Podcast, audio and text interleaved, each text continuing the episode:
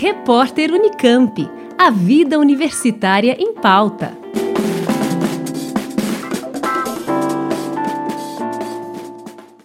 Uma equipe internacional de paleontólogos, entre eles pesquisadores da USP de Ribeirão Preto e do Departamento de Geociência da Virginia Tech, nos Estados Unidos, descobriu um novo sauropodomorfo, um dinossauro de pescoço comprido, herbívoro e tido como um dos maiores dos animais que já caminhou sobre a Terra. A descoberta foi feita no continente africano e acaba de ser publicada na revista científica Nature.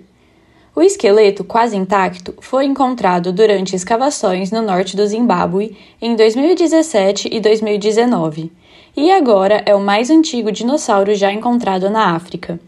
Estima-se que o animal tinha cerca de 2 metros de comprimento com uma cauda longa e pesava de 10 a 30 quilos.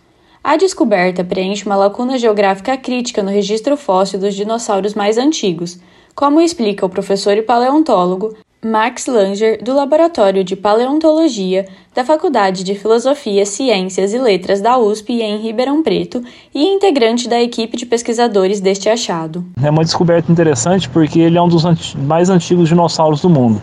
Os mais antigos dinossauros do mundo datam de mais ou menos aí 230 milhões de anos. Eles eram conhecidos de três regiões, né? O sul do Brasil, lá no Rio Grande do Sul, uh, o noroeste argentino, ali na província de San Juan, em La Rioja, Uh, e na Índia, né? sendo que o registro da Índia é muito incompleto, né? e na Argentina e no Brasil a gente tem assim, um conjunto muito uh, mais importante de fósseis. Né?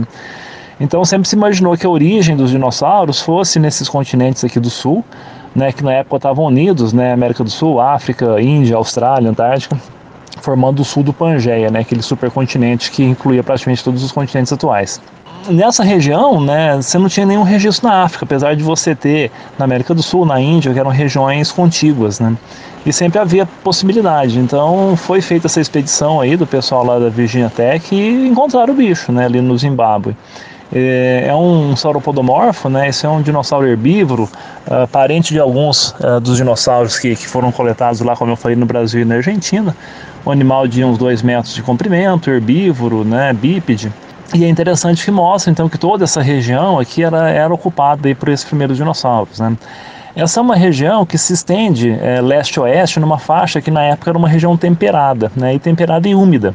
Então, uma das questões levantadas no artigo, né, propostas, é que ao norte dessa faixa havia uma, uma, um cinturão seco, né, isso é definido com base em modelos paleoclimáticos, e essa, esse cinturão seco serviria como uma barreira para a dispersão dos dinossauros. Né? Então, os dinossauros teriam surgido por aqui e por aqui ficado, ficado por um tempo. Até que você tem um outro evento chamado evento pluvial do Carniano, né? onde a umidade do planeta como todo aumenta.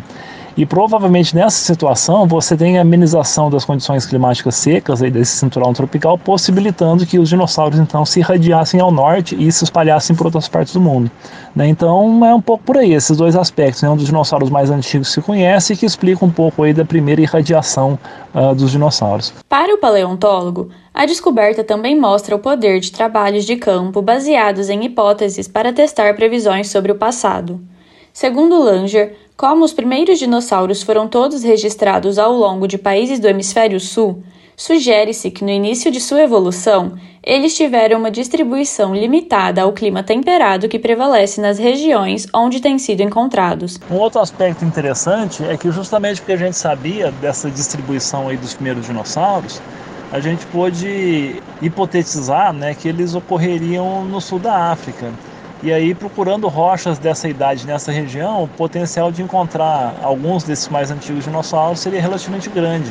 E tanto que foi, foi o que aconteceu. Né? Então é interessante a gente pensar que a gente consegue direcionar os trabalhos de, de, de pesquisa paleontológica, de expedições de coleta, né, por hipóteses uh, que têm como base a, a distribuição geográfica antiga, os, o clima antigo né, e as características uh, uh, das faunas. Né? Então a gente pode é, em vez de sair procurando meio que a esmo, né, pode direcionar um pouco a nossa, a nossa pesquisa. Nessas escavações, foi descoberto também um novo conjunto de fósseis de idade carniana, há cerca de 230 milhões de anos atrás, incluindo animais notavelmente semelhantes àqueles da mesma idade registrados na América do Sul e Índia.